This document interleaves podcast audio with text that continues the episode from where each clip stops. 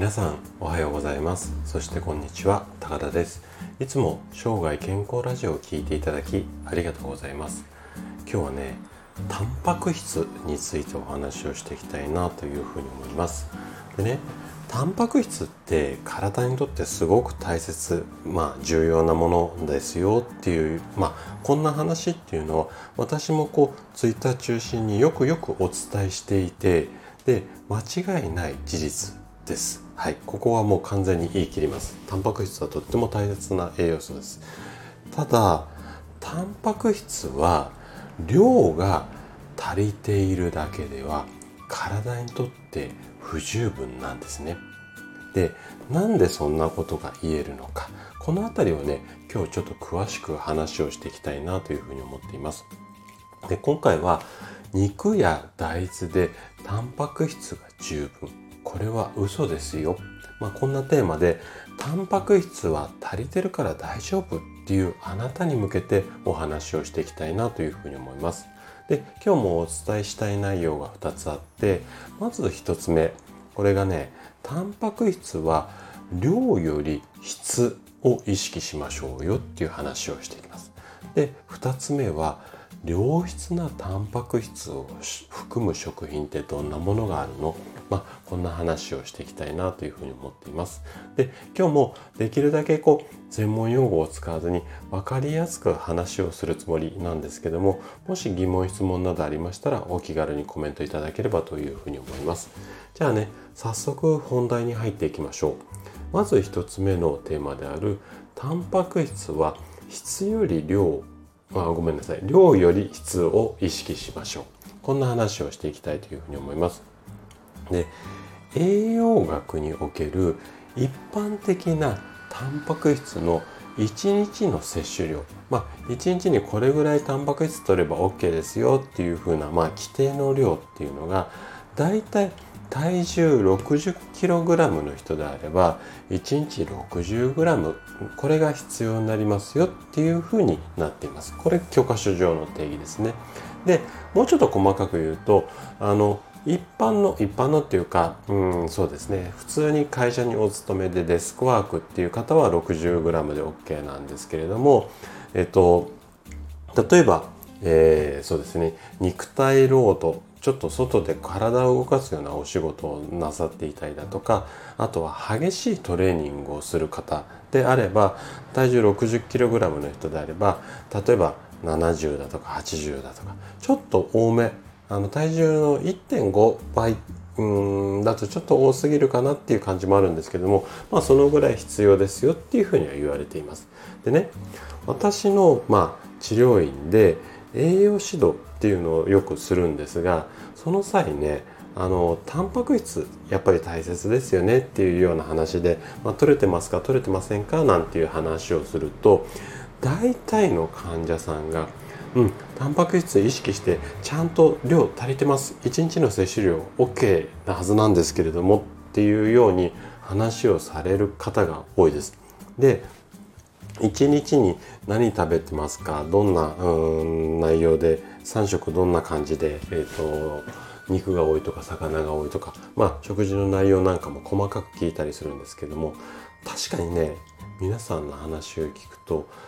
量は足りてるんですよ。ただね量足りている食事をしているはずなのに整体院に来なきゃいけないような体調不良であるっていうのも事実なんですよ。はい、で何が言いたいかっていうと要はその量足りてる人が足りてるはずなのに体調が悪い。これはね原因があってその理由とするとズバリ先ほどからお話ししてる通り量じゃなくて良質ないいですか？良質なタンパク質が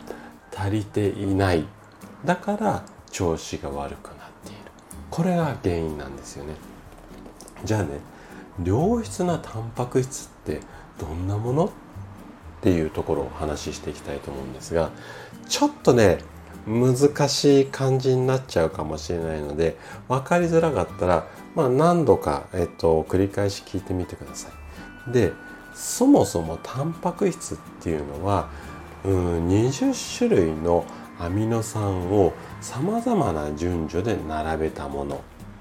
これだとちょっと意味が分かんないと思いますよね。でタンパク質っていうのはいわゆるそのアミノ酸がいろんな種類のアミノ酸が固まってできたものこれがタンパク質っていうようなイメージでいいです。でその20種類のうちの、うんと、どの種類が、えっと、多い多いものなのかっていうのがこう順番が違うことによって、まあ、良質だったり、まあ、悪質っては言わないけども良質じゃなかったりっていうようなタンパク質の種類になってくるんですよね。でねこの20種類のアミノ酸っていうのは可欠アミノ酸っていうやつと不可欠アミノ酸この2つに分けられますよと。で可欠アミノ酸っていうのは自分でまあ体の中でってことですね自分で作れるものになります。で不可欠アミノ酸っていうのは自分で作れないので食品から摂取をしなきゃいけないものになります。ここまではなんとなく大丈夫ですかね。でねこの不可欠アミノ酸っていうのはさっき言った20種類のうちの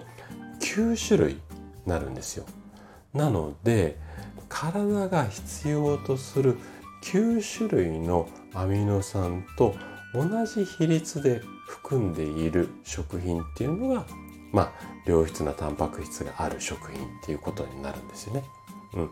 じゃあその良質なタンパク質を含む食品ってどんなものがあるのっていうのを2つ目のテーマでゆっくり話をしていきたいなというふうに思うんですが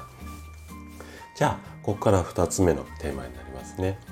良質なタンパク質を含む食品とはどんなものがありますかっていう話なんですけどもでね私たちが日常でこう口にする食べ物の中で良質なタンパク質を多く含む食品っていうのは2つしかないんですよ。何だと思います？でね答えは卵としじみなんですね。で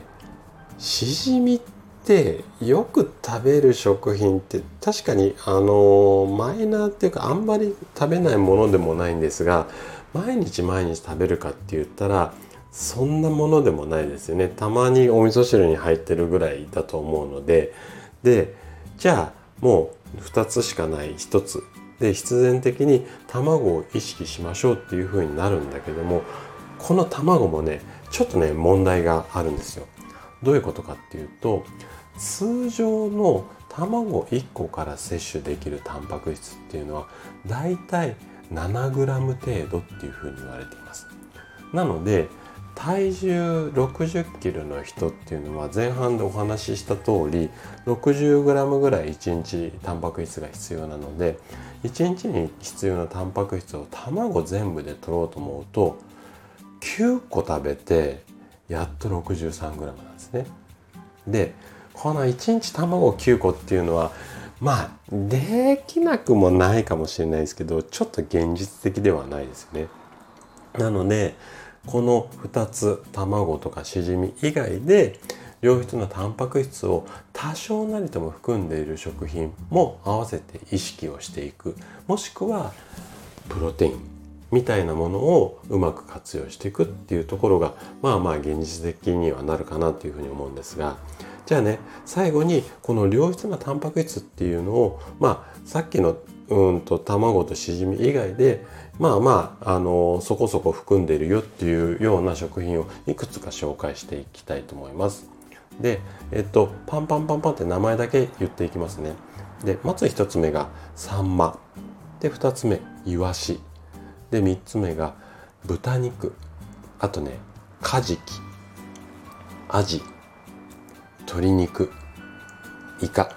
この辺りですね。なので、あのー、まあ今日のお話をまとめると、まあ、しっかり大豆とかお肉食べてるから、タンパク質 OK っていうこの感覚っていうのはちょっとまあ疑う余地ありそうかなっていうところになりますね。はい。ということで今回はタンパク質についてお話をさせていただきました。最後まで聞いていただいたあなたがですねタンパク質の本当の姿これについてこう正しい知識を持つ持つことで確実に健康に近づくことができます人生100年時代この長寿の時代をですね楽しく過ごすためには健康はとっても大切になります是非良質なタンパク質を意識して生涯健康を目指していただけたら嬉しいです。それでは今日も素敵な一日をお過ごしください。最後まで聴いていただきありがとうございました。